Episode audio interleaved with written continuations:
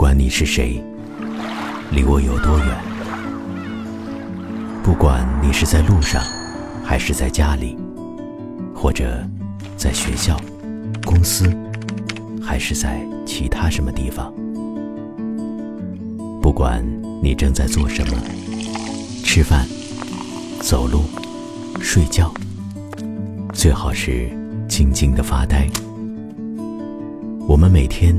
都需要有一段独处的时间，属于思考，属于美好，属于诗歌。